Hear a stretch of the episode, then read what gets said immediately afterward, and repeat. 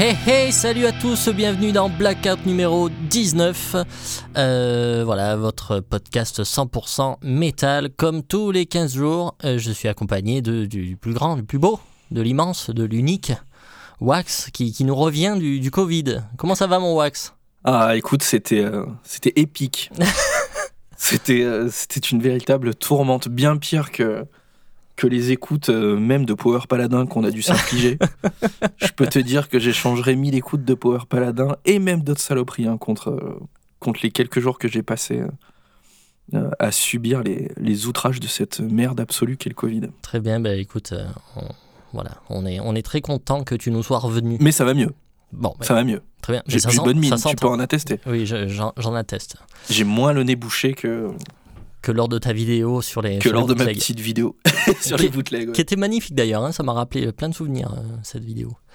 Euh, du coup, je voulais dire un petit mot quand même euh, sur parce qu'on a un peu, on a un peu des stats du, du, podcast à notre disposition. Alors c'est voilà, c'est à prendre avec des pincettes tout ça, mais en tout cas, on voulait dire quand même un grand merci hein, à tout le monde, à vous tous les auditeurs qui nous suivez, parce que en fait, bah, les stats sont super bonnes. Il se trouve qu'en fait, depuis le début de la saison 2, donc depuis octobre 2021, euh, il se trouve qu'on a doublé notre audience a priori. A priori, je dis a priori parce que c'est quand même des chiffres qu'on ne sait pas trop comment les prendre parce que on ne sait pas trop ce qu'ils appellent un auditeur. Euh, Est-ce que c'est quelqu'un qui écoute régulièrement ou pas? Enfin bon, bref, on ne sait pas trop, mais en tout cas, euh, on est passé d'un chiffre dans les 300 en octobre euh, à aujourd'hui un peu plus de 600. Euh, voilà, et, globalement, sur la totalité du, podcast, donc depuis février 2021, donc il y a un an, euh, on a totalisé à peu près 3000 écoutes euh, sur tous les épisodes confondus, etc. Donc bah voilà, c'est des jolis petits chiffres. Euh, voilà, on voulait vous les partager parce qu'on était super contents et on voulait évidemment vous dire un, grand merci. Et bien sûr aussi, euh, on a remarqué quand même que, que sur Facebook, ben, nous on est quand même de plus en plus présents et du coup on a remarqué que euh, bah, il y avait de plus en plus de gens qui se manifestaient, donc c'était cool. C'est encore un peu timide, mais il y a des gens en tout cas qui sont là et ça fait plaisir. Donc voilà, donc n'hésitez pas, hein, nous aussi on est là pour répondre euh, et pour rigoler avec vous. Tu voulais dire quelque chose à ce sujet, Wax? Non, je trouve que tu as été assez concis et assez euh, to the point, comme disent, euh, comme disent nos amis anglais. Non, mais c'est important, euh, parce qu'on vous casse les pieds en permanence à vous dire venez liker, venez partager, etc. Et, vous le faites. Et donc un grand merci vraiment à tous ceux qui prennent le temps d'échanger. Et, et surtout, moi ce que je ressens, c'est que c'est pas une corvée pour vous, c'est qu'il y a des gens vraiment qui partagent, qui donnent des infos supplémentaires, qui donnent leur avis quand ils sont d'accord, pas d'accord, que ce soit euh, sur Facebook ou que ce soit en commentaire, que ce soit par mail parfois. Donc, euh, donc merci beaucoup, ça aide vraiment à faire vivre le podcast. Nous, ça nous, ben, ça nous confirme que qu'il y a des gens de l'autre côté de l'écran ou de l'autre côté des haut-parleurs en tout cas. Donc ça c'est vraiment cool et ça, et ça nous permet de rester motivés aussi. Euh, notamment par exemple, tu vois là moi je sors d'une semaine, dix jours de Covid euh, où en fait le, le, le podcast c'est pas du tout euh, c'est pas du tout la, la priorité quand tu es quand es dans cet état là et ça fait du bien tu as envie en fait en sortant de ce truc là de, de dire ouais super vite on enregistre un podcast ça va faire du bien ça va me faire passer autre chose et tout ça. Mmh. donc ça c'est aussi euh, bah, c'est aussi grâce à vous et à tout euh, à tout cet amour que vous nous renvoyez. Donc surtout euh, bah, surtout n'arrêtez pas que vous soyez d'accord pas d'accord avec ce qu'on raconte. Surtout c'est cool de voilà d'échanger. Toujours dans le respect la bonne humeur bien entendu. Mais en tout cas merci beaucoup à tous Magnifique, du coup on, on, répète hein, encore et toujours, le podcast pour écouter c'est blackout-podcast.fr et évidemment toutes les plateformes d'écoute de streaming. Alors euh, juste un, un, petit mot également, euh, voilà, euh, depuis janvier, on, on l'a déjà dit, mais depuis janvier on a un rythme un peu différent, c'est-à-dire qu'on enregistre quand même assez à l'avance par rapport à, la diffusion de, de, des émissions. Donc voilà, des fois on peut avoir l'impression de sortir une news pas possible, mais en fait, euh, voilà, c'est-à-dire qu'il y a de la latence entre le moment où on enregistre et le moment où vous écoutez. Donc euh, là, par exemple, je viens de recevoir le, le dernier Rockard. Bon, mais quand vous allez euh, écouter ce podcast, en fait, euh, je l'aurais reçu depuis très longtemps. Mais euh, en tout cas, tout, ça, tout ça pour dire que je viens de recevoir le nouveau Rockard. Et en fait, il y a, un article très intéressant dedans, en fait, où, voilà, ben en fait, Rocard est plus ou moins en difficulté quand même parce qu'il y a, y a un énorme, il y a un énorme surcoût des matières premières, notamment du papier et de quoi fabriquer les CD, tout ça. Donc voilà, donc ils sont en train de changer un peu de politique et ils sont en train de, de, revoir le fait d'avoir un, un sampler dans chaque, dans chaque dans chaque mag, etc. Donc, si j'ai bien compris, le sampler sera réservé aux abonnés et il sera plus disponible en kiosque. Euh, j'ai constaté avec effroi, mais sans étonnement, que euh, le simple coût du sampler leur revient 8000 euros par mois. Euh, donc voilà, donc, enfin, moi j'ai envie de dire, enfin moi je soutiens Rocard à fond dans cette démarche parce que j'ai envie de dire, euh, franchement le sampler on en a rien à battre. Donc les irréductibles en fait qui veulent absolument avoir leur sampler parce qu'ils trouvent que 6 balles 50 c'est trop cher s'ils n'ont pas d'objet, je trouve ça insupportable. Donc euh, si Rocard avait la bonne idée de, de, supprimer ce sampler qui sert plus à rien, qui est anti-écologique, etc. Quitte à mettre un QR code à la limite, tu vois, tu mets un QR code dans le magazine pour envoyer vers une playlist. Exactement, exactement. Alors moi je, je, je veux dire il n'y a pas de souci. J'adore les objets, euh, j'adore. Euh, voilà, on, est tous un peu comme ça hein, dans le métal. En tout cas, les, les, gens un peu plus âgés, on est, on est tous un peu comme ça. Mais enfin, là, quand même, je veux dire, enfin, il en si va. ça les met à choisir entre voilà. avoir un magazine euh, dont on sait que les gens galèrent et tout, et un sampler ou avoir euh, juste euh, un magazine qui se porte bien et pas de sampler, effectivement, la, seconde solution est la meilleure. Mmh. Parce que clairement, en fait, je pense qu'ils maintiennent quand même le sampler euh, coûte que coûte parce qu'ils ont des irréductibles qui leur ont dit clairement que si, de, si demain il n'y avait plus de sampler, ils s'abonneraient plus. je trouve ça totalement insupportable. En tu, tu, crois? Tu crois que c'est ça? Ouais, je pense, je pense que c'est ça. Je, je sais même pas si je l'ai pas lu, hein, clairement. Hein. D'accord. Donc, donc voilà, donc en tout cas, euh, moi je soutiens à fond la démarche. Euh, enfin, même d'ailleurs, s'il y a des gens de Rocard qui nous écoutent, moi étant abonné, si on peut même en tant qu'abonné choisir de ne pas avoir le sampler, moi ça me va très bien. Hein. Euh, je suis prêt à économiser du coup un sampler sur quelques milliers, quoi. Ça sera toujours ça de gagner. donc voilà, donc je voulais dire un petit mot là-dessus. Je crois, je ne sais pas s'ils en parlent, mais il me semble qu'il y a un numéro fin d'année dernière qui n'a pas pu être imprimé, il me semble. Il me euh, semble qu'il y en a un qui est disponible que en version euh, numérique, non? En fait, c'est le c'est le premier numéro qu'il y a eu euh, après le après le enfin pendant le confinement, c'est-à-dire celui d'avril 2020. Celui-là n'est pas sorti en kiosque, il est sorti gratuitement en numérique. D'accord. Ok. Ah oui, donc ça date quand même. Et c'était pour des raisons financières ou c'était pour des raisons plus liées à de l'approvisionnement de, de papier, tout ça? Euh, je pense que c'était lié à des raisons financières et à des raisons de personnel aussi. Je pense que du coup, avec le confinement et tout, c'était quand même hyper compliqué de, de, faire tout ça comme d'habitude. Donc, euh, du coup, voilà. Mais je pense que c'était surtout, voilà, je pense que c'est surtout un, ça a été un désastre financier pour eux. Donc, euh, donc voilà, donc on soutient quand même le mag à fond la caisse. voilà. Et tous ceux qui trouvent que 6 balles 50 c'est trop cher, Bon, ben en fait, euh, allez vous faire foutre en fait, parce que vraiment, 6,50€ euh, pour avoir un Mac de cette qualité, et surtout maintenant, hein, vu le revirement qu'ils ont fait depuis, depuis deux ans, euh, voilà, c'est pas, pas trop cher. C'est pas trop cher. Même s'il n'y a pas de sampler, même s'il n'y a pas de poster, même s'il n'y a pas de calendrier, 6,50€ pour un, pour un bouquin de cette qualité, c'est pas cher du tout. Donc, donc voilà, donc soutien Rocard. Euh, juste une dernière petite news. Euh, le nouveau Ghost, mon petit Wax, qui sort le 11 mars, Impera. Alors, mhm. comment as-tu appris cette, euh, cette chouette nouvelle? Écoute, comment je l'ai appris? Je l'ai appris sur Facebook. Et alors, ça t'a fait plaisir?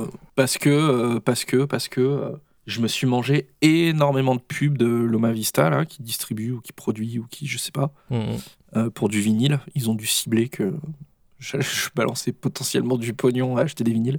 et donc, du coup, je me, prends, euh, je me prends des salves de pub pour les vinyles bleu, rouge, vert, jaune, toutes les couleurs. Des box, des machins, des trucs. Mm, mm. Tout ça pour dire que euh, je trouve que la pochette est vraiment magnifique. Je suis bien évidemment extrêmement impatient d'écouter. J'ai entendu du coup les deux singles qu'ils ont mm, sortis. Euh, donc le premier qui était sorti il y a quelques mois déjà. Hein. Ouais que j'avais adoré, vraiment vraiment adoré. Et le dernier qui est sorti là il y a une dizaine de jours, 15 jours, euh, à l'heure où on enregistre, que j'ai trouvé assez différent quand même. Euh, j'ai trouvé un petit peu un petit peu plus sombre, moins un peu plus introspectif que d'habitude.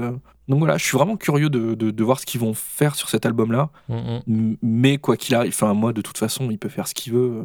Enfin, il, peut me donner de la merde, je vais l'acheter quand même et je vais adorer, j'en suis sûr. J'ai mm, mm. perdu absolument toute, toute objectivité avec, euh, avec ce que peut faire ce groupe et même, même les sorties euh, sur lesquelles je suis pas hyper enthousiaste au départ. En fait, au fur et à mesure des écoutes, du temps, mm, elles viennent s'intégrer à la discographie du groupe et je, en fait, c'est vraiment un groupe dont j'écoute toute la discographie de manière régulière en fait. Ouais, ouais. Non, mais c'est un groupe excellent. Euh, moi aussi, hein, ça m'a rendu euh, tout foufou quand, euh, quand j'ai su ça.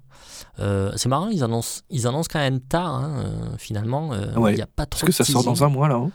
Et ouais, c'est assez rigolo parce qu'ils ont balancé un single il y a plusieurs mois, mais qui était finalement extrait d'une BO d'un film. Donc, on, on savait pas trop en fait si c'était extrait d'un prochain album ou pas. Et là, il balance un single et bam, le 11 mars, enfin voilà, dans un mois. Enfin, euh, enfin oui, c'est clair que c'est c'est relativement précipité comme promo, mais je pense que c'est voulu parce que bon, clairement, c'est un des plus gros groupes du moment, hein, oui. clairement. Donc euh, voilà, je pense qu'il y a une volonté de ramasser la, promo pour faire du tapage euh, vitesse, vitesse grand V. Là, les tournées qui sont annoncées, c'est plus que des salles énormes. Hein. Ouais, c'est un truc de taré. Hein. C'est gigantesque. Mm, mm. C'est euh, voilà, c'est Bercy, c'est euh, Altony Garnier, c'est etc. Quoi. Donc euh, là, ça tourne même plus dans les zéniths. Quoi. C'est, c'est plus, c'est, voilà. même aux États-Unis, hein, je crois que c'est, c'est juste colossal les salles qu'ils font. T'as vu que il joue beaucoup Enter Sandman en live là en ce moment? Ouais, bah, c'est vrai qu'il l'avait reprise ouais, sur le sur le truc lié au Black Album qui, était sorti l'année dernière. Voilà, donc nouveau Ghost hein, qui sort, donc on manquera pas évidemment de l'écouter et de le chroniquer certainement. Voilà, allez, on passe à la nouveauté de la semaine. Alors, la première nouveauté, enfin nouveauté qui, qui n'en est plus trop une. Euh, alors, donc Power Paladin, tu as déjà un petit peu, un petit peu teasé tout à l'heure et déjà suranticipé le, le truc. Donc euh, le, premier album de Power Paladin, With the Magic of Windfire Steel, sorti le 7 janvier 2022 chez Atomic Fire Records. Alors Atomic Fire, hein, c'est donc le renouveau de Nuclear Blast, hein, on est, d'accord. Donc c'est le, euh, en fait, c'est le fondateur historique de Nuclear Blast qui a donc quitté Nuclear Blast suite au rachat de Believe, et donc a fondé ce truc-là, Atomic Fire Records, et donc il y a déjà la patate de groupes qui ont signé là-dessus. Euh, et dont, voilà, Power Paladin, euh, qui est un groupe euh, islandais de power metal, comme son nom l'indique.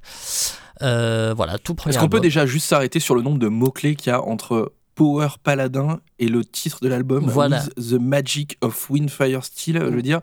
Oui, tu sais que enfin, tu vas, t'es pas dépaysé. Hein. Non, non, clairement. Mais euh, tu sais, en termes de random des mots euh, liés à un style. Il y a un euh, générateur derrière. Ouais, puis on est, on est pas mal, on est pas mal dans l'émission là, je pense. Il y, a, y, a un autre album dont on va parler qui est, qui est pas mal comme ça.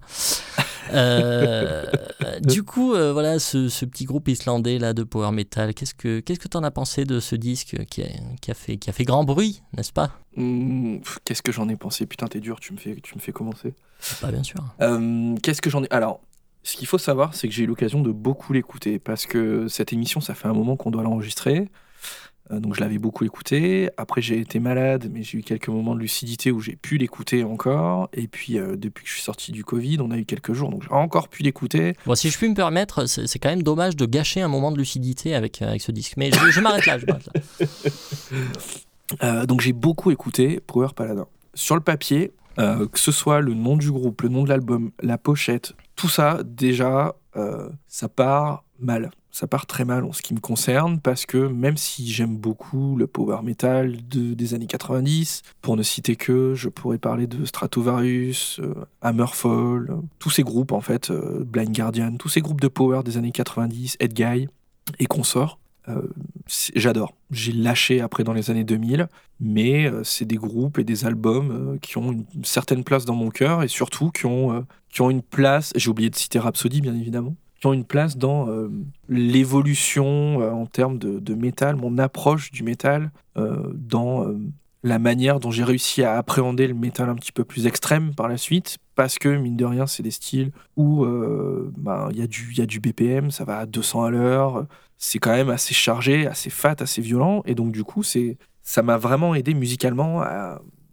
adopter le chemin musical que j'ai pris par la suite, d'aller vers du métal plus extrême, du death metal, du trash, etc. Donc ces groupes-là sont importants. Quand je vois un groupe qui arrive comme ça, avec autant de clichés sur la pochette, autant de clichés dans les noms, etc., que je lance l'album euh, et qu'il n'y a pas un riff que j'ai pas déjà entendu il y a 20 ans, euh, ça me fout limite en colère. Quoi. Ça me fout en colère. Donc mon premier sentiment quand j'écoute Power Paladin, que j'écoute euh, les trois premiers morceaux, il y a deux sentiments en fait. Le premier de me dire, c'est, vraiment, mais c'est putain, mais pour qui ils se prennent Il n'y a pas un riff à eux, quoi. Ça, c'est le premier truc. Et quand même, quand même, je dois dire que il y a une part de moi qui bien quand même cette merde. Et donc, du coup, je suis, suis pas fermé à écouter tout l'album, quoi. Et c'est ce qui fait que je l'ai quand même pas mal mangé cet album, je l'ai beaucoup écouté. Il y a, on peut pas leur enlever que dans l'ensemble, c'est quand même très bien joué. Je vais, je, vais mettre dans les points positifs là, pour quelques, j'allais dire quelques minutes, mais on va réduire ça à quelques secondes. C'est bien joué dans l'ensemble. Le son est plutôt, euh, bon, plutôt pas mal. Il y a des trucs qui sont sympas. Par exemple, euh, sur, le, sur le premier morceau, le deuxième morceau, je sais plus, il y a euh, un espèce de solo de guitare acoustique euh, très typé andalou, espagnol et tout, qui sort un peu de nulle part. Euh, c'est bien joué, j'ai trouvé que c'était que c'était frais et que voilà, c'était une petite pointe d'originalité dans dans l'album. J'ai trouvé que le chanteur chantait mal, mais mais chantait quand même. Enfin, il est énervant, mais il chante quand même. il fait le job, quoi. On peut pas lui enlever. Il y a il y a quand même plein de chanteurs de power qui sont bien plus dégueulasses que lui. Même si parfois, je pense que ça lui ferait du bien de peut-être connaître un peu plus ses limites. Il y a des titres quand même où vraiment c'est pas terrible, quoi. Euh, vers la fin, là, il y a un, ou deux titres où, je crois qu'il s'est un peu laissé emporter, quoi. Euh, et, et, dans l'ensemble, enfin, c'est accrocheur. En fait, si tu veux, si, euh, si j'enlève ma casquette de vieux con, de, de connard, et que j'écoute ça, et que je me dis, ok, c'est le premier truc de Power que j'écoute, je peux pas dire c'est nul, en fait. C'est pas possible. C'est pas possible parce que ça me plaît, je tapote du pied, tu vois, si je fais autre chose en même temps, euh, voilà, ça me plaît bien. Il y a un ou deux titres que j'aime moins parce que je trouve que c'est vraiment, euh, c'est vraiment pas inspiré. Euh, mais bon, voilà. Donc ça, ça c'est ça, c'est pour les points positifs. Maintenant, maintenant, et je vous avais mis une petite vidéo sur Facebook pour vous faire un copier-coller, enfin pour vous montrer en fait le copier-coller avec d'un des morceaux de l'album dont j'ai oublié le nom, la Way- Way of the Kings ou un truc comme ça, Mhm. euh, avec un morceau de Gamaré. Tout l'album est comme ça, c'est insupportable. C'est-à-dire que dès que les chansons commencent, tu dis ah Hammerfall. De chanson d'après, ah Rhapsody. Mais même jusque dans les paroles quoi. C'est-à-dire qu'il y a des paroles en fait où il parle de de, de Salvation of Enchanted Lands ou un truc comme ça. Tu dis mais mec putain Rhapsody ils l'ont fait mais texto c'est les mêmes mots il y a, il y a 20 ans quoi. Juste à un moment, juste arrête. C'est pas possible quoi. C'est pas possible. Mhm. Donc on a ça, on a euh, donc euh, du Rhapsody, Hammerfall, euh, Gamaré, euh, Halloween, Edgar, il, il pompe mais de partout, mais tous les riffs, je te jure. Il n'y a pas un riff de l'album, je crois, où tu peux dire euh, ça, je- ça, euh, ça, je l'ai pas déjà entendu. Il y a, il y a un autre truc aussi. Tu te rappelles de ce groupe français euh, Evenly ouais, bien sûr. ouais, ouais. Eh ben, ça m'a fait énormément penser à Evenly en fait. Mhm. Sauf que euh, Evenly déjà c'était, c'était déjà, euh, c'était déjà un peu limite en termes de, de- d'inspiration quoi. C'était déjà too much en fait. C'était déjà too much quoi. Et c'était il y a 20 ans. Mhm. Donc à un moment, euh, il faut, il, faut, il faut pas. C'est gênant en fait. Moi, tu vois, je suis en train de regarder mes notes en même temps que je vois ta bonne gueule qui sourit et qui se, de, qui. Je sens que tu es impatient d'avoir la parole. Je vais bientôt te la donner. Euh, j'ai marqué texto, ça en devient gênant, voire grotesque. En fait, c'est c'est problématique, c'est que si tu me fous ça comme ça en soirée, euh, pas de problème. Mais par contre, ça, je trouve que dans la démarche, il y a un truc vraiment qui me pose problème. Et je trouve ça con parce qu'en fait, peut-être que si vraiment. Alors, on peut mettre ça sous le coup de c'est le premier album, euh, erreur de jeunesse et tout. Peut-être que, ben, peut-être que justement, ils ont été obligés de sortir un truc un peu à la va-vite parce que d'après ce que j'ai compris, en fait, ils se sont formés. Ils ont commencé à faire des concerts un peu avec des reprises et tout, puis quelques titres qu'ils avaient composés. Et je crois qu'ils ont signé euh, hyper vite, en fait, et qu'ils ont été obligés de composer et d'enregistrer hyper vite, de ce que j'ai compris. Donc peut-être qu'il y a ça qui a joué. Mais eux, je les attends vraiment au tournant sur le prochain album, parce que s'ils me refont un truc où à chaque riff, je te dis, ok, c'est bon, Hammerfall, il l'a fait il y a 20 ans, euh, je, vais, vraiment me, je vais vraiment me fâcher, quoi. Euh, écoute, bah, j'aurais pas dit beaucoup mieux en fait. Euh, J'ai à peu près eu exactement la même sensation. Je vais commencer par les baffes. Déjà, déjà, voilà, le nom, les gars. qui- Enfin, qu'est-ce qui vous passe par la tête en fait pour vous appeler Power Paladin? Stop. Déjà, voilà, déjà sur le papier, ça m'énerve. Euh, mais si ça s'arrêtait seulement au nom, euh, voilà. Euh, en plus, il y a la pochette. C'est encore pire. C'est- immonde. quoi. Donc déjà, avec moi, ces cons-là, ils partent pas gagnants. Euh, voilà, ça commence direct par un thème surpompé à Maiden. Ça commence très, Mais grave. C'est Sign grave, of the Cross. hein. c'est Sign of the Cross.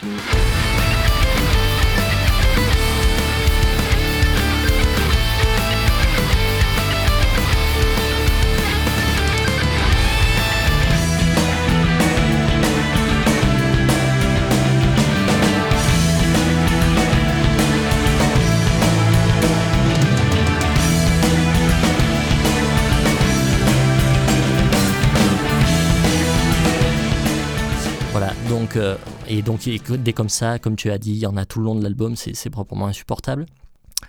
Alors il y a quand même une petite naïveté juvénile, hein, quand même, qui pourrait presque être un peu séduisante, mais non en fait. C'est produit avec le cul, c'est chanté avec le cul, c'est hyper agressif, c'est hyper compressé, c'est tout ce que tu veux. Euh, l'écoute est juste insupportable euh, très très rapidement. Euh, ouais, le chant suraigu là sur le dernier morceau, c'est pas possible. Enfin, le mec, sur le dernier morceau ouais, où il tente des trucs, ouais. Ouais, mais en fait là, c'est là, c'est les gifles en fait. C'est juste j'ai envie de le gifler. après, voilà, comme tu dis, si on prend ça vraiment au pied de la lettre, c'est pas si mal pour du power, c'est pas si mal. Donc c'est, moi j'ai trouvé ça très jeune quand même. Euh, c'est-à-dire que même, même si c'est du power, euh, voilà, un peu bas du front, c'est quand même vraiment très bas du front. C'est-à-dire que vraiment, ça, ça, casse pas les barreaux de chaise. Quoi, hein. Mais oui, ok, ça rentre dans le crâne, il y a des battles de guitare, il y a des refrains à 12 000 km/h. Oui, c'est sûr, il y a tout ce qu'il faut pour faire du power metal. Quoi. Il y a des mélodies qui font mouche euh, quand elles sont pas pompées euh, à, tous les, à tous les pontes du power, mais, euh, mais, mais bon, voilà, c'est sûr que oui, on pense, on pense à Halloween et, tous les autres. Mais bon, voilà, enfin, ça reste quand même du, power metal poney en plastique, joué par six débiles prépubères hein, qui savent pas quoi faire de leur life. Mais effectivement, il peut y avoir des circonstances où en fait ça peut être sympa d'écouter ça. Mais franchement, quitte à écouter un truc un peu jeune, je préfère écouter le premier Hammerfall en fait. Tu vois, c'est un peu jeune, c'est un peu maladroit, mais au moins c'est dans son jus, c'est dans une époque et tout. Euh, là, on a vraiment l'impression c'est vraiment des gros débiles en fait qui font du cliché pour faire du cliché. C'est presque un exercice de style en fait, et juste ça me gave en fait. C'est les gars, vous servez à rien, quoi. Donc voilà, je, pour ne rien arranger, l'album est interminable. Euh, voilà. Donc euh, Atomic Fire, qui est censé être le, nouveau, le renouveau de Nuclear Blast, eh ben, franchement, les gars, ça promet, quoi. Après, au risque de te décevoir, hein, mais je suis persuadé qu'en Allemagne, ils vont en vendre des wagons. Ah, mais c'est sûr et certain. C'est sûr. Donc c'est pas, c'est pas, si tu veux, c'est pas un hasard que ça tombe dans un roster comme Atomic Fire, c'est que c'est qu'ils vont. Parce que mine de rien, ça rentre dans un cliché un peu bas du front, comme tu dis. Je sais pas s'il y a du monde encore dans ce, dans ce jargon-là, dans ce, dans ce giron, pardon. Euh, est-ce qu'il y a encore des groupes de power qui font ça euh, de cette manière-là je, je, je sais pas. Je sais pas. T'as un peu les groupes genre euh, Primal Fear et tout ça, tu vois. Mais ce qu'il y a, c'est que ça reste quand même, même un Primal Fear, c'est un groupe qui a une identité quand même. Ouais, puis c'est vachement plus pro en fait. Ils sont là depuis longtemps. Là, le problème, moi, ce qui me dérange, c'est même pas. Je trouve qu'il y, a un bon niveau de jeu, qu'il y a plein de potentiel et tout ça. Moi, ce qui me dérange, c'est vraiment le côté. Euh, comment ça se fait en fait que, euh, en n'ayant pas un riff original, ils arrivent à signer euh, sur un roster comme ça et que et que tout le monde se paluche sur cet album-là parce qu'il y a des bonnes chroniques, quoi. Moi, c'est ça que je comprends pas. Mm, mm. Je me dis, est-ce que, est-ce que vraiment je suis un vieux con ou est-ce que, est-ce que j'ai rien compris à ce truc-là et que c'est génial. Mais je suis désolé, moi, tous les riffs de l'album, je les ai déjà entendus. Et peut-être, et si demain, euh, et, si demain Power Paladin, dans deux ans, ils ressortent euh, un album et que je vais l'écouter, je vais l'écouter. Et, si jamais euh, ils ont travaillé, qu'ils ont trouvé leur style et que ça continue à jouer bien comme ça et que ils ont réussi à définir qui ils étaient, et eh ben, et eh ben super, je me ferai une joie de, de le dire et, voilà, mais là, là en l'état, honnêtement, euh, c'est pas possible. En tout cas, ça mérite pas les, les, les, jolies choses que j'ai lues, euh, mm-hmm. que j'ai lues euh, sur cet album-là. Si ce n'est effectivement le, pour moi le niveau de jeu sur lequel j'ai absolument rien à dire. Mais par contre, niveau inspiration, pour moi, c'est zéro. Quoi. Très bien, on va pas en rajouter. Hein. voilà ce qu'on pouvait dire sur Power Paladin, premier album, donc sorti chez Atomic Fire Records. on passe à la suite. Alors, deuxième nouveauté de la semaine, on va parler du dernier album de Magnum. On a déjà évoqué ce groupe puisqu'on a écouté euh, un des singles issus de ce disque, euh, une, de ses dernières émissions. Euh, donc, dernier album de Monster Rose, sorti chez Steamhammer le 14 janvier 2022. Euh, du coup, Magnum, on a un petit peu, on en avait du coup un petit peu parlé à cette occasion-là. Est-ce que tu peux un petit peu vite fait nous resituer, toi qui connais beaucoup mieux que moi, nous resituer un peu ce, groupe? Mais oui, tout à fait. Euh, Magnum, donc c'est un groupe anglais qui vient de Birmingham. Est-ce que tu sens en quelle année ils se sont formés? Non, je pense que c'est très vieux. dans, dans les années 60. 1972. Ouais, voilà, je suis pas étonné. 72. Ça veut dire que c'est un groupe qui a 50 ans cette année. Hum, hum. Juste voilà, pour euh, poser les bases. Euh, du line-up original, en gros, euh, là, sur cet album-là, donc il reste Tony Clarkin, qui est guitariste original, et Bob Catley, qui sont, au chant, Hum, qui sont les deux membres fondateurs qui ont traversé, en fait, toutes les périodes depuis la création du groupe. Donc, en fait, ils vont euh, connaître, donc ils vont commencer à sortir des albums à la fin des années 70. Ils vont connaître un petit peu de succès avec leur album Chase the Dragon en 82. Et puis euh, les albums qui vont suivre aussi. Donc il y a le fameux album On a Storyteller's Night, qui est un de leurs plus connus. Ensuite, il y a Vigilante en 86. Et puis on va clôturer un peu cette période avec un très bel album qui s'appelle Wings of Heaven en 88. Ouais, celui-là est bien, celui-là je le connais, il est bien. Ouais, du très bon hard FM, euh, vraiment euh, hyper bien produit, hyper calibré et tout, c'est top quoi. Mais, euh, mais ils, ont, ils galèrent en fait, hein, ils rencontrent très peu de succès. Pour, pour Wings of Heaven par exemple, qui est un de leurs plus gros succès, voire leur plus gros succès, c'est 60 000 copies vendues hein, en Angleterre. Ah oui, C'est juste pour te euh, dire, euh, C'est comme c'est- petits chiffres. Comme quoi. c'est petit quoi. Hum, hum. Et Magnum, c'est un groupe qui a malheureusement jamais percé euh, outre-Atlantique et qui a jamais percé au Japon non plus. Même au Japon, c'est resté un produit de niche en fait. Ouais, c'est dommage. Euh, donc euh, on est quand même face à un groupe qui a eu, qui a mené en fait euh, sa carrière comme, comme un sacerdoce presque. hein. Euh, ils, vont splitter au milieu des années 90. Ils vont, il, il va, donc Tony Clarkin et Bob Catley vont rester quand même en contact et vont continuer à, enregistrer des albums, mais sous un autre nom que Magnum. Alors je suis désolé, j'ai oublié le, j'ai oublié le nom. Je sais plus. Je sais pas si c'est pas Hard Rain ou un truc comme ça. Mhm. Et puis petit à petit, au milieu des années 2000, ils vont reformer le groupe et ils vont, ils vont recommencer à sortir des albums de manière quand même assez régulière, puisqu'il y a un album qui sort à peu près tous les deux ans depuis. Euh, et, et ce qui est important à noter, c'est qu'ils ont une fanbase quand même qui est extrêmement fidèle et qui est Mhm. restée extrêmement fidèle.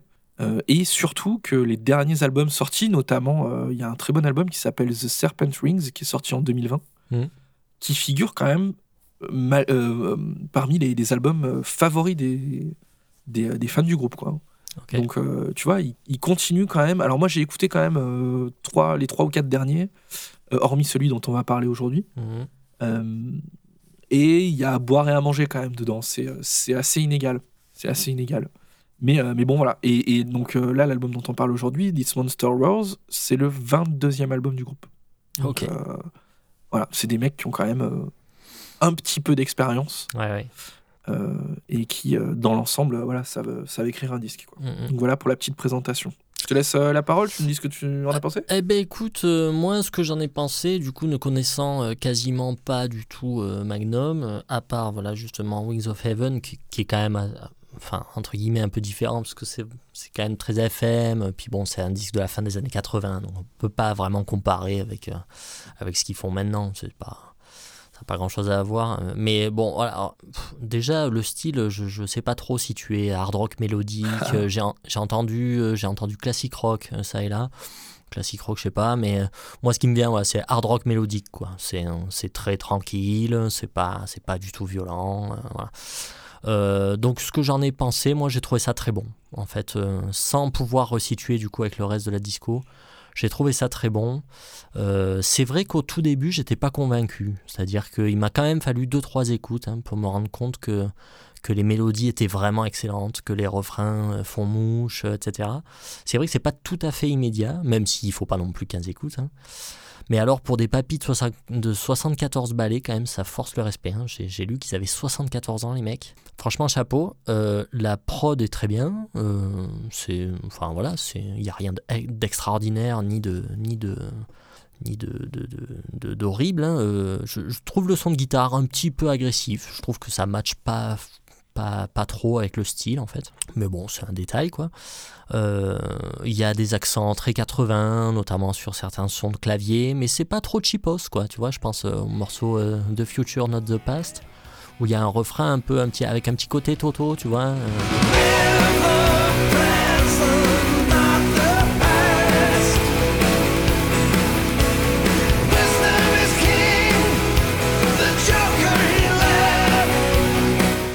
des gros, des gros. Ah, je suis trop content que tu cites Toto, putain, parce que c'est. Je trouve que c'est. c'est on, le- on le sent euh, sur certains morceaux. ouais. Ouais, Il y a cette patte. Il y a notamment un morceau, euh, un morceau en, en ternaire, là, complet. Mm. Je sais pas si c'est celui dont tu parles, mais il me semble pas. Euh, Non, je crois pas. Un, un espèce de morceau euh, vraiment euh, hard, euh, en ternaire complet et on dirait en fait c'est un groove de Toto en fait. Ouais, je, après ouais, j'ai pas j'ai pas retenu les, les titres et tout. euh, Je, Bah, on, on vous le mettra en post prod, on va le retrouver. carrément. Euh, voilà, qu'est-ce que je pouvais dire d'autre? Le, le chanteur, Bob Catley, justement, je l'ai trouvé très bon. Encore une fois, euh, sans déconner, à 74 ans, euh, ça. Enfin, je rigolais tout seul, je l'ai réécouté encore ce matin. Et je me disais, putain, ça met quand même un peu la tarte à Yann Gillan, qui ferait bien d'aller prendre ses gouttes quand même. Euh, donc, euh, non, non, le, le- chanteur de Magnum, franchement, ça, ça assure grave. Ça assure grave.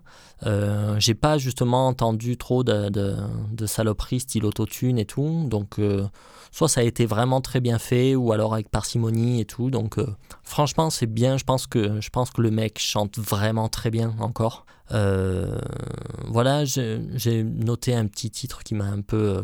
Qui, qui change un peu des autres quand même. C'est euh, que j'ai trouvé vraiment cool. C'est No Stepping Stones. Avec, une, cuivres. avec une section de cuivre. Donc euh, bah, ça, euh, avec des grosses guitares, hein, c'est toujours une association qui marche. Euh, pour ceux qui ne savent pas, bah, écoutez, euh, écoutez Aerosmith et vous m'en direz des nouvelles.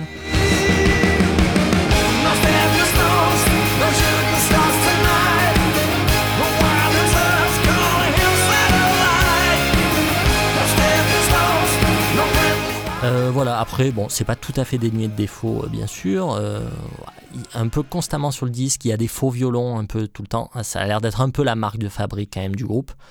Ça, je trouve ça un peu chiant. Il y a un mauvais, il y a un petit mauvais côté kitsch. C'est un peu dommage, quoi. Je que La pas section cuivre est, est, est vraie, hein, par, par contre. Oui, par contre, la section cuivre est vraie, oui, tout à fait. Euh, voilà, et sinon, bah oui, j'ai trouvé l'album un petit peu long quand même, ça fait, ça fait une heure. Euh, je pense que deux titres en moins euh, auraient pas été euh, du luxe. Du coup, toi, qu'est-ce que qu'est-ce que t'en as pensé, mon petit Wax? Écoute, euh, je suis assez d'accord avec toi. Euh, moi, ce que j'ai. Alors, je suis totalement d'accord avec euh, le fait qu'il m'a fallu aussi plusieurs écoutes. D'ailleurs, euh, l'écoute du single, je me souviens avoir été assez mitigé parce que je trouvais le, le- je trouvais l'intro, euh, enfin le couplet pas terrible.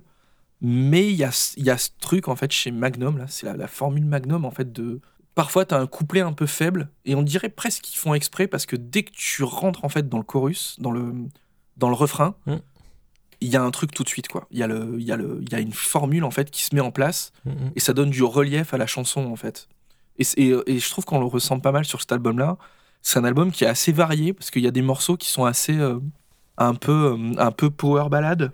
Mhm. Euh, je sais pas comment. En fait, c'est une caractéristique de Magnum hein, de d'être difficile à décrire parce que c'est des albums qui ont toujours été assez variés. Mhm. Alors effectivement, dans les années 80, tu vois, les albums type euh, Vigilante, Chase the Dragon, Euh, Storyteller's Night et tout ça, même euh, sur, euh, Wings of Heaven, on peut parler de hard FM, tu vois, ça, ça, ça passe bien. Mais Ouais. c'est vrai que sur ce qui s'est passé après, et notamment sur les derniers, c'est quand même assez varié. Et, du- et du coup, c'est difficile. Il y a des fois, t'entends les grattes, on dirait qu'il y a- enfin, on dirait presque des guitares, tu vois, No Album, années 80. Mhm. Euh, des fois, on est plus sur de la power ballade où ça sonne presque américain. Euh, on a des titres presque plus euh, acoustiques, tu vois, parfois Mhm. très, euh, très pop en fait. Ouais. Donc c'est difficile de mettre un curseur. Et, ça, moi, j'ai eu au premier abord un peu de mal avec ça en fait sur ce dernier album. Mais au final, ça donne pas mal de relief à un album qui est assez long, c'est ce qui fait que tu, c'est ce qui fait que tu retiens un peu tous les morceaux en fait. Exactement. que- Ils ont tous une particularité, Oui. une intelligence en fait dans la composition, dans Exactement. la manière dont les morceaux sont, euh, sont choisis pour s'enchaîner euh, Mhm. les uns avec les autres, etc. Et en fait, ça, c'est un, tu vois, c'est un truc de, c'est un truc de songwriter, quoi. C'est-à-dire que euh, euh, les gens qui savent faire du songwriting et qui savent, qui savent composer des chansons pour qu'elles se retiennent et tout, en fait, il, il y a un, un des secrets, c'est d'user beaucoup de contrastes. Et en fait, eux font ça tout le temps. C'est-à-dire que tu parlais du, du morceau, du single qu'on avait écouté. Ouais. Il y a beaucoup de contrastes entre les couplets et le refrain. C'est-à-dire que tu retiens le couplet et tu retiens le refrain. C'est tellement différent que, que tu arrives vraiment. Mais par contre, les deux se répètent euh, très souvent, en fait. Donc, du coup, c'est ça qui fait que tu retiens les parties et que tu retiens les morceaux. Voilà, juste euh, parenthèse euh, fermée. Euh, sinon, euh, sinon, que vous dire, ouais, j'ai bien aimé, moi. euh, tu vois, t'as des morceaux vraiment hard FM, par exemple. Moi, j'ai noté le titre euh, Comme Holy Man, par exemple, qui est euh, vers la fin de l'album.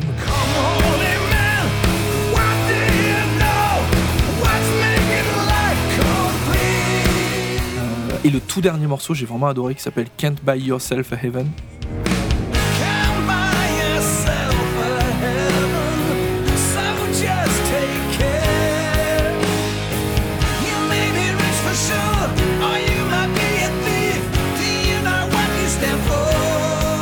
qui est vraiment euh, donc power ballade assez FM encore, mais qui vous donne vraiment un, très bon aperçu du Magnum, je trouve, des années 80 et notamment de la paire euh, de, de, de- pas de la paire de Burn, de la paire de guitaristes et euh, entre ah j'ai mangé son nom euh, Clarkin et euh, Catley, donc le guitariste et le chanteur, qui vraiment euh, se connaissent par cœur quoi. Ça, Mhm. ça, ça s'entend, ça se Mhm. sent. C'est tout le guitariste hein, qui compose Hmm. mais ça sent que c'est composé pour ce chanteur-là, quoi. Ça Eh se oui, sent, ça se sent. Et du coup, écoutez ce dernier titre-là, Can't Buy Yourself a Heaven, et l'émotion qui balance en fait dans ce, qui balance dans ce couplet, quoi. C'est, c'est génial. Il a pas, il a pas une voix gigantesque. et Il a, il a jamais eu une voix gigantesque. C'est jamais quelqu'un qui a été, euh, je trouve, dans la frime d'un point de vue vocal, même dans Mhm. les années 80. Par contre, quand tu le vois sur scène, euh, c'est un mec qui ne. Tu le vois à la fin des années 80, c'est quelqu'un qui ne compte pas, enfin qui donne tout ce qu'il a, tout ce qu'il a. Euh, niveau vestimentaire aussi dans les années 80, d'ailleurs. Ni- niveau, euh, niveau mâchouille de chewing-gum dans des clips également. Ça, c'est pas donné à tout le monde. Le clip de Vigilante, les amis, en 86. Un petit mâchouillage de chewing-gum magnifique.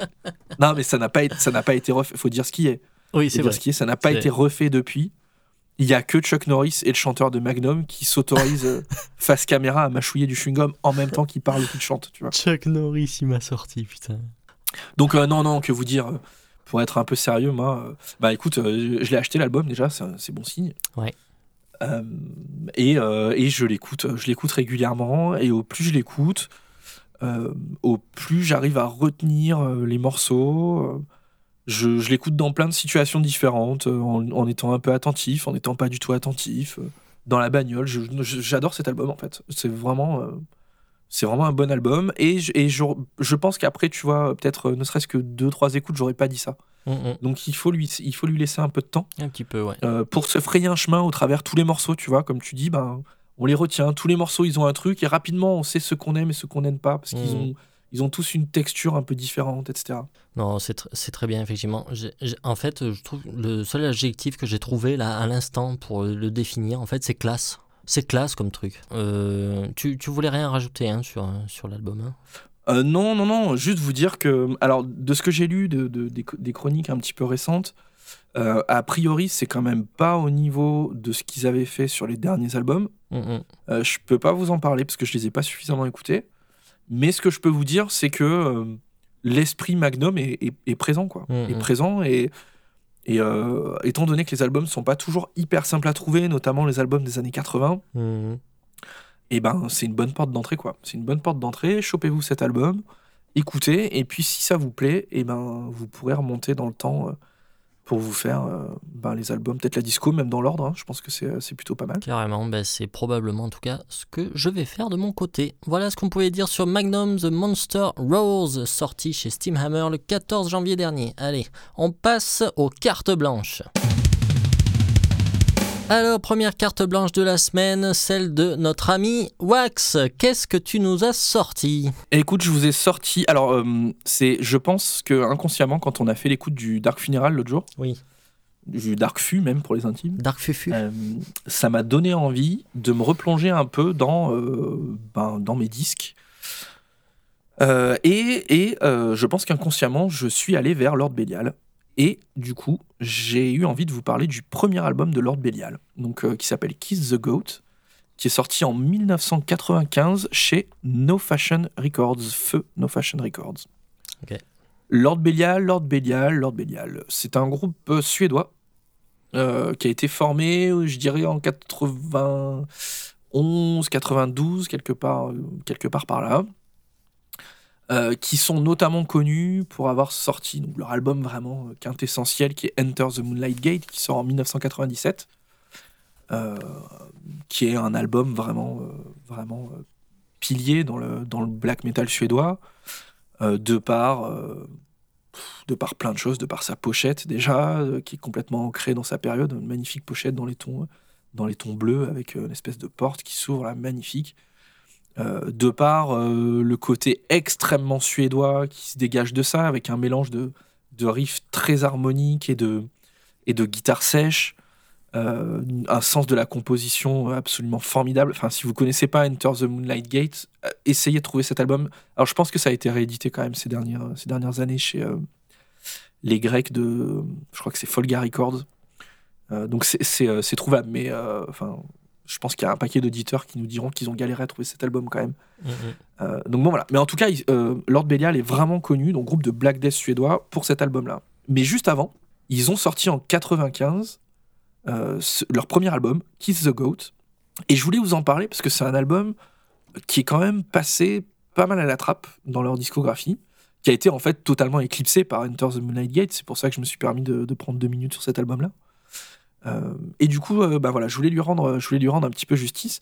En fait, quand on, quand on se remet dans le contexte de l'époque, en 95 en fait, euh, en Suède, il n'y a pas, euh, il a pas énorme de choses. hein. Il n'y a pas énormément d'albums cultes qui sont sortis en fait. hein, le, le, le, le black suédois. Alors, bien évidemment, il y a, il y a Dissection hein, quand même qui a sorti déjà Sumberlane et en 95 qui va sortir Storm of the Lightsbane. 94 ou 95, je sais plus. 95.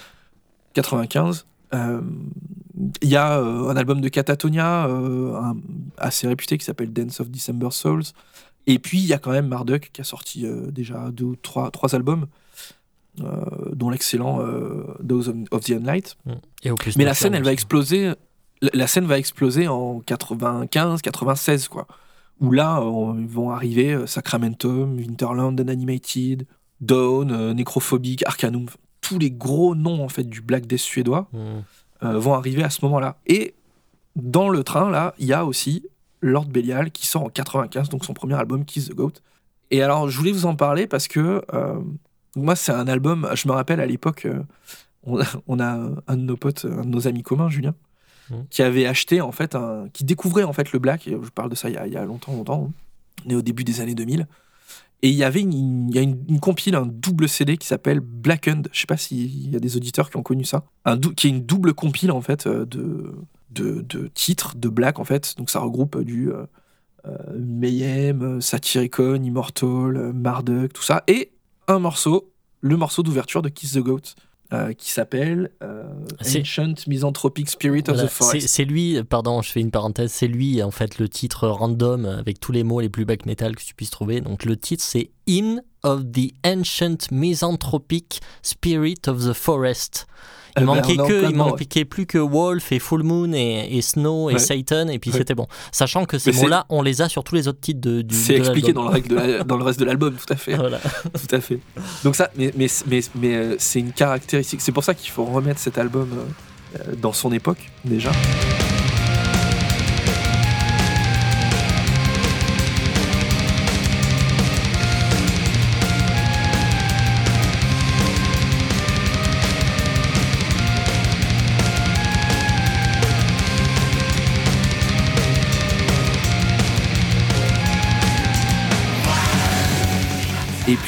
Il faut comprendre que les mecs sont hyper jeunes en fait quand ils sortent ça. Mhm. Mais vraiment, ils sont extrêmement jeunes. Et, euh, et, et du- et du coup, cet album-là, si tu prends pas ces éléments en compte et que tu écoutes ça aujourd'hui sans voir le- le- la perspective historique du truc, tu te dis, ok, c'est naze. C'est naze. Mais non, en fait. Mais non, parce qu'en fait, c'est un album où ils naviguent. Justement, ils, ont, ils se cherchent énormément. Ils ont du mal à mettre le curseur entre le black, le death, c'est- c'est extrêmement varié. T'as euh, t'as des artefacts qui sont piqués vraiment au black, donc t'as du des riffs trémolo, euh, des ambiances, t'as de la, de la notre fameuse euh, notre fameuse quinte bémol, là, hein, Mhm. notre triton, euh, en veux-tu en voilà. Dans les paroles, c'est extrêmement dark, c'est euh, Satan toutes les deux secondes euh, et tout ça. C'est très euh, hérétique dans l'approche. euh, et très un peu un peu enfantin quoi un peu burlesque dans Mhm. le dans le dans l'approche mais on va taper dans le death aussi. C'est-à-dire que tu as du. T'as clairement euh, des, des mid-tempo, euh, mais vraiment euh, très, très, très death metal gluant mm, américain, tu vois, du début des années 90. Il y a clairement, il y a clairement cette approche death metal, même dans le son. et du coup, ils sont, en fait, ils sont vraiment en train de. Ils sont vraiment en train de chercher le son. Et, c'est un groupe qui est en devenir. Et c'est ça qui est rigolo, c'est qu'en fait, ce curseur, ils vont arriver. En fait, ils vont passer de cet album-là à Enter the Moonlight Gate, Hmm. sur lequel, en fait, tu D'un coup, ils font du Lord Belial, en fait, sur Enter the Moonlight Gate. Hmm. C'est- extrêmement clair. Euh, ils, ont, euh, ils ont lâché tous les trucs qui étaient trop cringe. Ils ont vraiment, euh, ils ont vraiment affiné leurs propos. Ils ont, ils, ont, ouais, ils, ont, ils ont mis de côté ce qui leur plaisait pas et ils ont trouvé leur identité.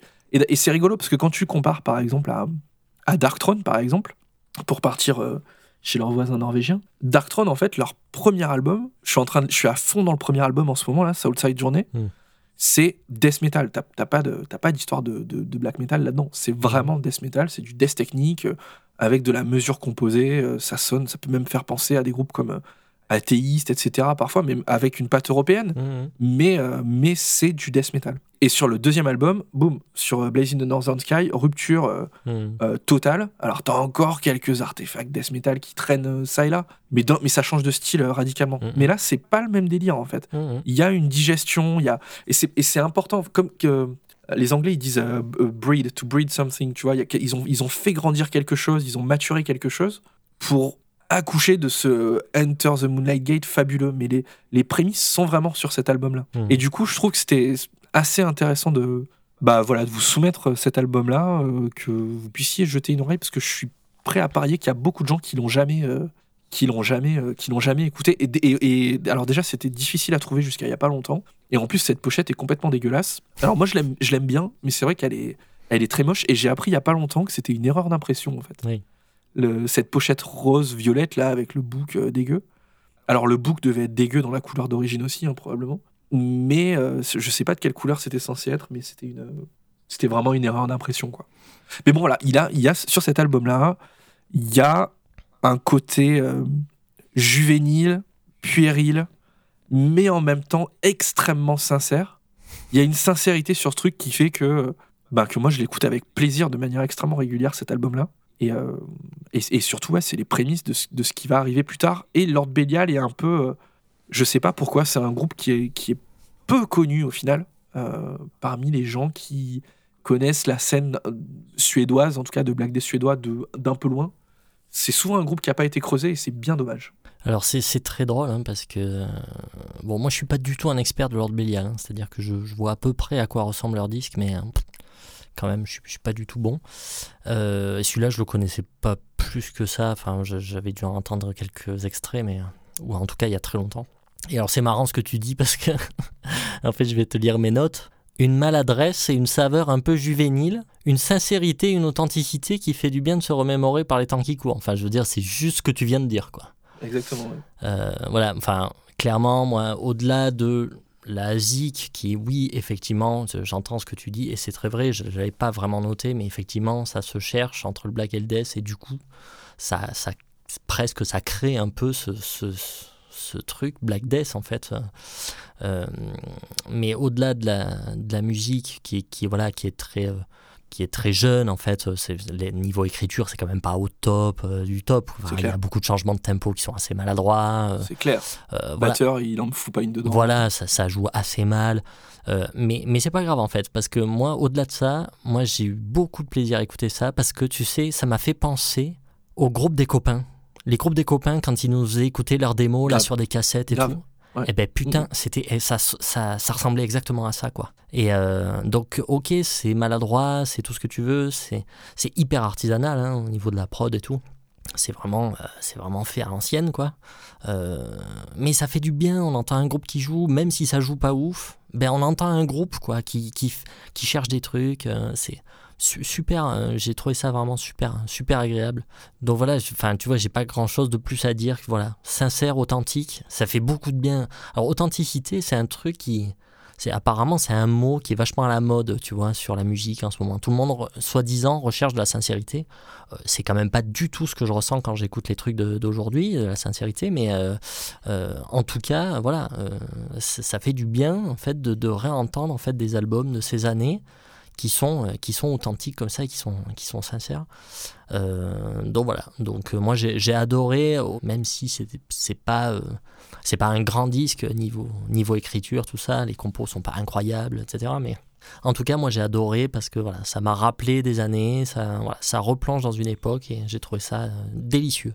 Bah écoute, ça me fait plaisir. En tout cas, je te conseille fortement d'écouter la suite. Euh, donc le fameux Enter the Moonlight Gate, si t'arrives à mettre la main dessus. Mm, mm. D'ailleurs, euh, ce groupe, euh, il n'aurait pas splitté parce que j'ai l'impression que depuis un certain paquet d'années, il n'y a plus d'albums. Ils ont, en fait, ils ont, ils ont eu énormément de difficultés. euh. Je crois que le dernier album, ça doit être 2007, il me semble, un truc comme Ouais. ça. Parce que j'étais encore à Lille quand c'était sorti, je me rappelle. Hmm. C'était pas trop mal, c'est du Black Death euh, assez standard, quoi. Mm. Assez standard, mais euh, on est loin, de, on est loin de, de tout ça. Et surtout, ils ont sorti beaucoup de merde entre temps. Franchement, D'accord. putain, ils ont sorti des albums là dans les années, euh, fin des années 90, début, début 2000. Hmm. Angel Grinder et compagnie, c'est extrêmement mauvais. Extrêmement mauvais. Là, en fait, t'as, donc t'as celui-là, t'as Enter the Moonlight Gate, et après, il y a, euh, je crois qu'il s'appelle Unholy Crusade, qui est Mm. encore bien. Mm. Euh, mais après, euh, après, ça y est. En fait, y a, ils, ont, ils, ont, ils ont trop changé de style. Des fois, je te jure, je mettais des albums, j'avais l'impression que c'était même pas eux qui jouaient, quoi. Mm. C'était vraiment bizarre. Donc, euh, mais bon, par contre, si vous devez en retenir qu'un, c'est euh, Enter the Moonlight Gate, c'est euh, c'est euh, c'est vraiment exceptionnel. Mhm. C'est du, du très très grand black metal. C'est un album vraiment euh, pierre angulaire. Ok, ben très bien, voilà. Lord Belial, euh, premier album, vraiment su- super quoi. Euh, du coup, on passe à la deuxième carte blanche. Alors, euh, moi, euh, j'avais choisi du coup un album de Devin Townsend. C'est, la deuxième fois du coup. Puisque, voilà, je vous renvoie à l'émission numéro 7 hein, de la saison 1 où j'avais déjà parlé de, de Devin Townsend et notamment de l'album Ziltoid. Euh, alors Devin Townsend, voilà, c'est un musicien canadien qui démarre sa carrière dans les années 90. Voilà, je ne vais pas refaire le, la story puisque ça, on l'avait déjà fait sur l'émission 7 et voilà, je, je vous y renvoie. Euh, là, je voulais parler en fait de Teria, euh, qui est son quatrième album sorti en août 2001. Euh, chez Inside Out, je crois, si je dis pas de la merde. Euh, donc le quatrième album, après le, le- le référentiel premier album euh, Ocean Machine en 97, puis après Infinity en 98. 97 le premier album? Et oui, quand même, ouais. ouais, ouais. Et, euh, alors, avant d'aborder Teria, euh, pour la petite histoire, le, le bonhomme a eu besoin de se vider la tête. Et donc, qu'est-ce qu'il a fait pour se vider la tête? Il a écrit un autre album. Il a écrit un album pour lui plus léger, qui s'appelle Physicist, qui est sorti en 2000. Euh, effectivement, euh, c'est pas un album qui est foufou. euh, voilà. Et effectivement, Teria, euh, en 2001, donc, se pose là. Euh, bon, alors moi, clairement, euh, il y a un truc avec ce disque, hein, c'est un de mes disques favoris de, de, de, la vie, de, l'histoire du monde en général, quoi, ok? Donc euh, attention, quoi. Euh, c'est un album un petit peu conceptuel, hein, dans lequel il n'y a, y a aucun silence, en fait. C'est un, peu à l'image de, tu te rappelles de Wish You Were Here des Pink Floyd? Où il y, y a zéro silence entre les morceaux. Bah là, c'est un peu pareil. Il y a toujours quelque chose qui lie les morceaux les uns avec les autres. Donc C'est un en fait, voyage en fait. voilà, il y a une volonté de nous faire faire un trip euh, en fait euh, sous drogue, euh, puisque Devin Townsend était à cette époque un énorme consommateur de cannabis. Mais ce trip-là, du coup, doit se faire sans drogue, ce qui est pas plus mal. Et c'est très, très, très réussi. Euh, il suffit de se mettre l'intro, en fait, en essayant d'y mettre un peu du chien, évidemment, parce que c'est assez dé- déstabilisant, parce que c'est un peu bizarre. euh, voilà. Mais si on essaye vraiment de se plonger là-dedans, il suffit de se mettre l'intro, et en fait, vous, vous passerez tout le disque. Parce que si vous initiez vraiment le voyage, vous vous allez pas revenir. Quoi.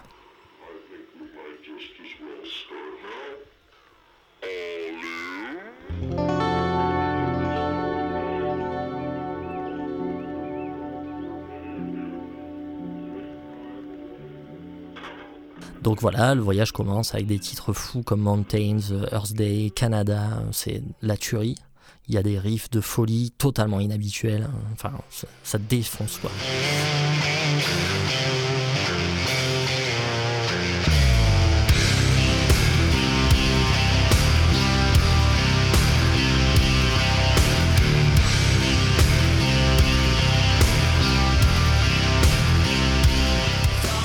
Il y a une accalmie presque religieuse avec euh, Deep Peace que j'adore, C'est- avec son solo de guitare euh, divin. Je pense que c'est un des plus beaux solos de guitare qui m'a été donné d'entendre, sans déconner.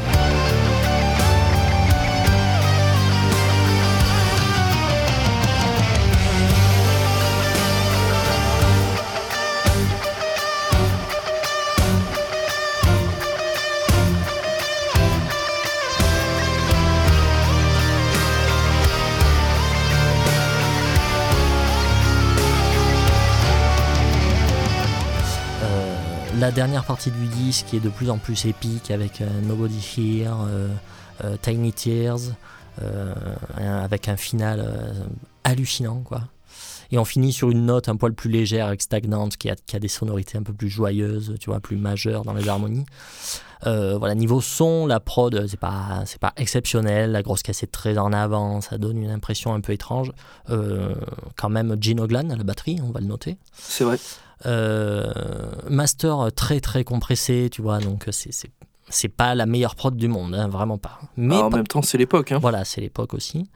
Euh, mais par contre, euh, ça fait presque tout le disque d'ailleurs. hein. C'est la tendance que qu'a Townsend, en fait, c'est sa marque de fabrique, en fait, d'empiler des dizaines et des dizaines de couches de, d'instruments et de voix. Et le tout souvent noyé dans des longs délais et des réverbes. Et du coup, tout ça contribue bien sûr à nous faire voyager carrément dans un autre monde. hein. Et ça, c'est très très réussi. Le travail d'écriture est, ju- est juste dingue. Ça fourmille de milliers de détails. Franchement, moi, même euh, après 15 ans, après l'avoir découvert, euh, je découvre encore des trucs, même après l'avoir écouté peut-être 10 000 fois. Je, je te promets, Wax, sans déconner, il y a eu une période de plusieurs années où je l'écoutais tous les jours. Mais comment euh, comment t'avais découvert? Eh ben, c'est toi qui m'avais fait découvrir, en fait. euh, euh, je pense, sans le faire exprès. Ziltoid. Ouais, alors déjà Ziltoid, tu m'as fait, fait écouter des, des extraits de Ziltoid et c'est comme ça en fait que j'ai tiré le fil après. Euh, mais je me rappelle notamment que tu avais Teria, c'était à l'époque où en fait on téléchargeait beaucoup. euh, et je me rappelle que euh, j'étais venu chez toi à Lille, ça devait être en 2007 ou 2008, et, euh, et tu m'avais filé plein d'albums comme ça que tu avais téléchargés. euh, et notamment, il y avait un dossier d'Evin Townsend avec deux trois albums dedans. Et il y avait ce truc-là, Teria. Et je me rappelle que je l'avais mis après chez moi un peu au pif, j'écoutais pas vraiment, et j'avais mis ça en me disant tiens, je sais pas ce que c'est. Et en fait, je faisais autre chose à ce moment-là, et en fait, à chaque fois je tournais la tête, je me disais putain, c'est beau ça. Putain, mais ça aussi, qu'est-ce que c'est beau. Mais en fait, c'est ça, c'est le, le truc, c'est beau en fait, ça te prend tout le temps quoi. C'est, hyper émotionnel, comme c'est sensationnel quoi. Ça. Alors, euh, je pense qu'il y a des gens à qui ça ne fait rien hein, pour le coup. Mais moi, pour le coup, ça m'a tué. Je pourrais en parler pendant des heures, hein, de toute façon, de ce disque. Euh, c'est un disque exceptionnel. C'est pour moi, vraiment, et je déconne pas, hein, c'est une des plus grandes œuvres de la musique moderne. Vraiment. C'est Je- sans doute et- le meilleur temps de scène. Et franchement, ça arrive qu'une fois dans une vie de tomber sur un disque comme ça. quoi. Je pense que c'est un disque. euh, je, je rebondis sur ce que disais- tu disais par rapport au fait que probablement ça plairait pas à tout le monde. Je pense que c'est un- il faut accepter que c'est un disque pour lequel tu vas devoir te poser Mm. pendant une heure Oui. et, et l'écouter en fait. Mm, mm. Ou, ou le subir, mais en tout cas, tu vas te poser, tu te, tu te fais un petit rhum, tu te mets dans ton fauteuil Mm, et t'écoutes ça au casque mm, pendant une heure. Et tu te relaxes et t'oublies ton téléphone et t'oublies tout ça. mm. Moi, en fait, c'est le, c'est vraiment ce que j'ai, ce que j'ai vécu là avec ce disque. Pour, euh, alors, je l'avais pas écouté depuis extrêmement longtemps. Je t'avoue que j'en avais aucun souvenir. Mm. Euh, mais ce disque, il m'a forcé à prendre le temps. Tu peux pas, en fait, le, tu peux pas le découper. Tu peux pas Non. commencer ton écoute, la finir après. Tu y arrives pas. Mm, mm. Déjà parce que t'arrives pas à retrouver les morceaux où t'en étais. C'est trop, tout est trop euh, entremêlé. euh, Mhm. Tout est trop euh, logiquement euh, imbriqué. C'est pas possible en fait de dire tiens je vais m'écouter le cinquième morceau. Quoi. Enfin, ça fait vraiment bizarre. Ouais, c'est vrai. Au même titre que tu citais, tu citais les Floyd.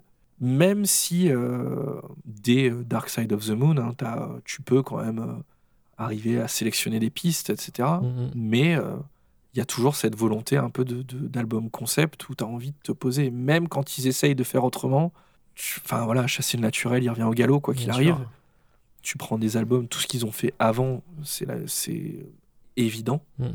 Et, euh, et après, tu as les albums concept, genre The Wall et tout, où tu les écoutes dans l'ordre et puis c'est tout. puis Mhm. voilà. Euh, là, moi, j'ai vraiment vécu ça, en fait, de, de devoir me poser et de dire, OK, là, j'ai une heure devant moi, j'écoute ça.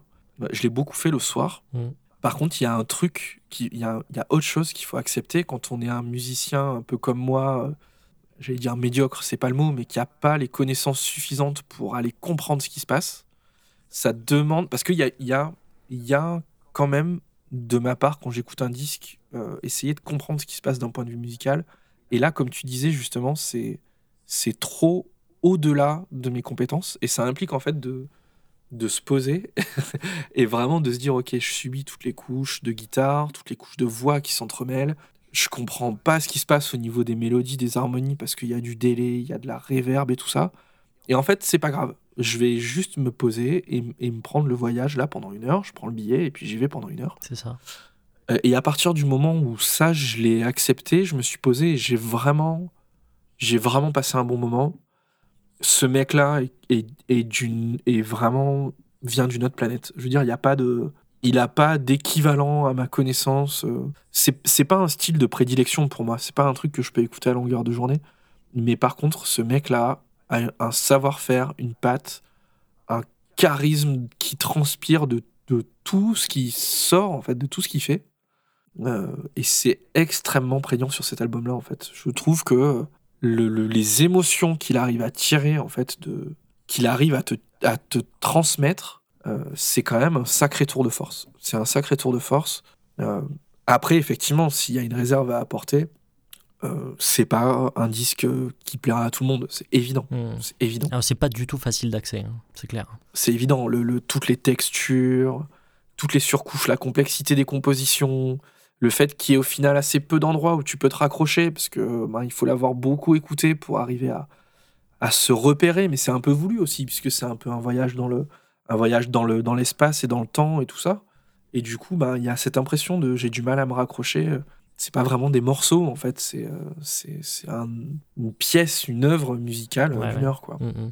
Mais ce qui, est, ce qui est fou, et je pense que c'est aussi pour ça, des fois, que des choses te touchent plus que d'autres, parce que je pense que ça fait appel à des sentiments personnels aussi. Moi, il y a en fait, il y a des tas de moments dans ce disque, il y a des tas d'ambiances, en fait, qui me rappellent des trucs, même pas très précis, mais des fois, ça m'évoque des lumières ou des, ou des ambiances qui, de, de mon enfance, ou, tu vois, ça, ça me fait penser à, à une certaine lumière, à un certain soleil, comment il est, quoi. Tu vois ce que je veux dire? Euh, À certains moments de la journée, à certaines saisons, euh, euh, et, qui, et qui me renvoie à des souvenirs de quand j'étais gosse et tout. Et du coup, forcément, quand il t'arrive des trucs comme ça, quand tu écoutes de la musique, ben, forcément, tu peux, tu vois, tu as, un attachement personnel après euh, à ce truc-là. Donc, euh, c'est sûr que si Et- ça te fait pas ce, ce genre de truc, c'est toujours plus compliqué. Je pense que c'est la démarche même de l'album, hein, tu le disais, c'est, euh, tu vois, cette alternance, cette maîtrise complète qu'il a de, dans la composition, dans l'utilisation du majeur, du mineur, dans leur alternance, dans toutes ces couleurs. En fait, c'est ça, qui- c'est comme s'il il peignait, en fait. C'est ça le truc. C'est, Ouais. T'as l'impression de voir un mec qui est en train de peindre, euh, peindre une toile pour toi, euh, voilà, et t'arrives à la fin du disque et t'as une vision complète, en fait. T'as voyagé Ouais. pendant une heure. Voilà, ça demande, en fait, de, de- d'accepter ce truc-là. Mm, mm. Et c'est pour ça que voilà, je dis que c'est pas c'est pas pour tout le monde et peut-être effectivement qu'il y a des gens que ça ne touchera absolument pas. Oui, bien sûr. Alors, par contre, euh, il faut bien. euh, effectivement, c'est pas facile d'accès et c'est très difficile, voire impossible de le découper en morceaux, vraiment, parce que, voilà, comme tu disais. hein. Euh, mais par contre, c'est possible de l'écouter de manière inattentive, c'est-à-dire euh, de l'écouter en faisant autre chose, comme, comme une musique d'ambiance, parce que c'est très pour le coup. hein. Et moi, c'est comme ça que je l'ai découvert, c'est-à-dire que je l'ai vraiment mis en faisant autre chose, et à chaque fois, tout, enfin, tu vois, toutes les, toutes les trois minutes, je tournais la tête en me disant putain, ça a l'air bien, putain, ça a l'air bien. C'est euh, donc euh, voilà, ça aussi c'est possible. Ça peut être une approche aussi. hein. Mais voilà, c'est vrai que c'est très compliqué, assez difficile d'accès. Mais enfin bon, voilà. On en a assez dit. Voilà, Devin Townsend, Teria, sorti en août 2001. Donc euh, il y a plus de 20 ans maintenant. Chez Inside Out. On passe au single? Go. Alors, le single de la semaine, mon petit Wax, on a décidé de se mettre le dernier single de nos amis allemands de Creator, groupe de trash allemand magnifique, et le dernier single qui se nomme Hate Über Alles. On écoute ça.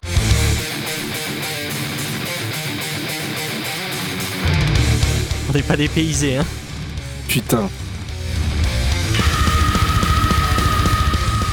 Putain, je prends quoi. Bon ben voilà, on achète, hein, c'est bon, merci.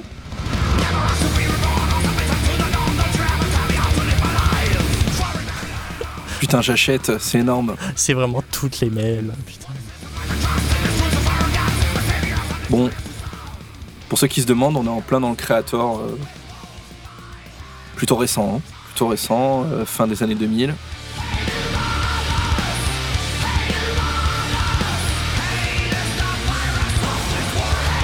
Ça défonce. Ok, donc rien de nouveau sous le soleil, mais putain, ça fait du bien de les entendre. quoi.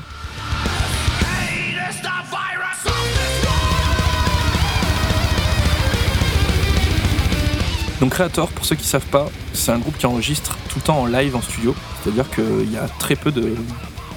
En fait, ils enregistrent les guitares, la basse et la batterie en même temps. Et après, ils refont par-dessus euh, certains trucs. Mais en gros, tout est enregistré en même temps, en fait.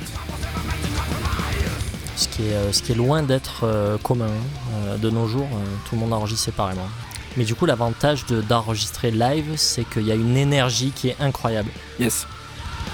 Ça, c'est typique de Creator, ça aussi.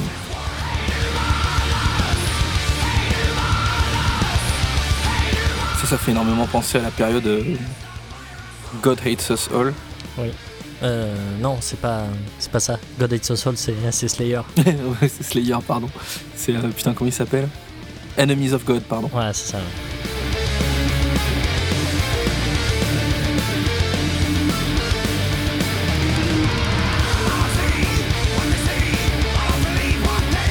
Donc ça aussi, hein, c'est très Creator, hein, le- la petite guitare qui reste derrière euh, avec le chant par-dessus.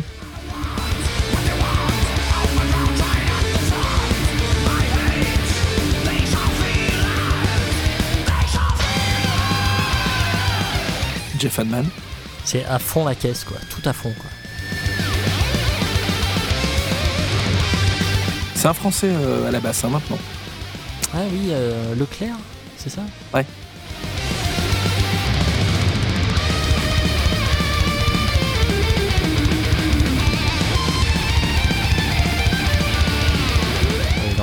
Vraiment du, sur, le solo à la, à la Slayer, quoi.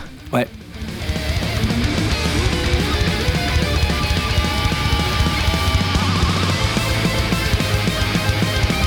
Donc là, j'ai le, clip euh, devant les yeux. hein. Euh, je pense que ça parle de répression policière et trucs comme ça. hein. donc, euh, pareil, hein, dans la plus grande tradition de Creator, euh, groupe du, du groupe de trash plutôt extrême gauche. Mm, mm.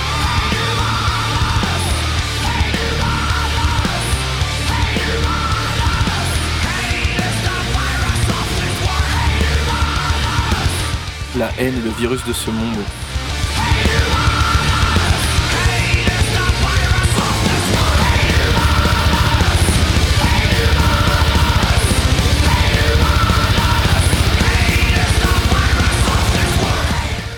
Putain, autant te dire qu'ils sont pas là pour déconner, quand même.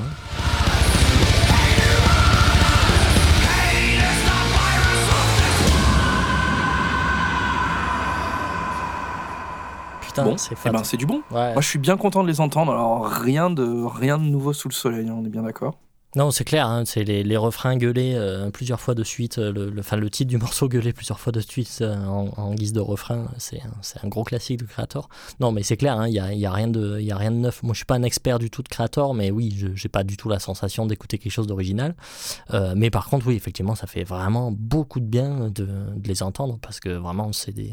Bah, c'est des Enfin, c'est- ça fait partie des meilleurs groupes de trash euh, euh, de l'histoire. Ah, hein, mais donc, carrément. euh, voilà, très clairement. euh, ça- Carrément, avec une sincérité dans le message, une, une, une cohérence tout au long de, de leurs années, justement dans le propos et tout ça, qui fait, qui fait du bien, quoi. Qui fait du Mhm. bien. Et, et ça manque un petit peu dans le trash aujourd'hui, tu vois, ce, ce, ce trash un peu politique. Ben, eux, ils l'ont jamais quitté, quoi. Ils portent le drapeau du truc euh, Mm, mm. et ils dévient pas, quoi. Il y y a vraiment ce côté pugnace euh, dans leur, dans leur approche. Mm, mm. Et je, et je trouve qu'ils ont, ils ont trouvé leur formule avec ce petit côté mélodique là euh, euh, qui traîne depuis, euh, bah, depuis une grosse dizaine d'années maintenant. Je trouve que ça fonctionne, euh, ça fonctionne bien. Quoi. Alors après, on va peut-être être fatigué de la recette au fur et à mesure des années, mais, euh, mais honnêtement, enfin là perso, je suis content. J'ai le smile, ça fait mouche. euh, Mais est-ce Je suis que, conquis. Est-ce que euh, ça, ça fait longtemps qu'ils n'ont pas sorti d'album? C'est- Ça fait combien de temps? Ils sortent énormément de live. Alors je t'avoue que je m'y perds un peu. Je dirais quand même, euh, ouais, peut-être un 4-5 ans quand même. Oui, parce que bon, si euh, à la rigueur ils changent pas de formule et que c'est toujours un peu pareil, mais que par contre ils sortent pas un album tous les ans ou tous les deux ans, Bon, ça va. Du coup, on évite de se lasser vraiment trop. Mais, euh, mais oui, là, en tout cas, enfin, moi, ça faisait très longtemps que j'avais pas entendu quelque chose de nouveau de Creator. Et bon, ça, ça fait beaucoup de bien, hein, c'est clair. hein. Bon, ben voilà, Creator, du coup, qui va sortir un nouvel album. Euh, Je sais pas quand, d'ailleurs, t'as une idée euh, de quand est-ce que ça sort, ça? Et ben au mois de mars, il me semble. Ok, bon, ben entre, entre Ghost et Creator, euh, enfin voilà, hein, en tout cas au mois de mars, je pense qu'on va commencer à être bien servi, quoi. Ok, bon, ben très bien. Voilà ce qu'on pouvait dire sur le dernier single de Creator, Hate Uber Alice, sorti, euh, je sais pas, la semaine dernière, un truc comme ça. Euh, voilà. Formidable. Bon, eh ben écoutez, on n'a plus qu'à vous dire euh, dans 15 jours. hein, euh, comme d'habitude, pour nous écouter, vous n'oubliez pas le site blackout-podcast.fr et toutes les plateformes de streaming. Et évidemment, euh, voilà, rejoignez-nous sur Facebook et voilà, dites-nous toutes vos petites conneries, on adore ça.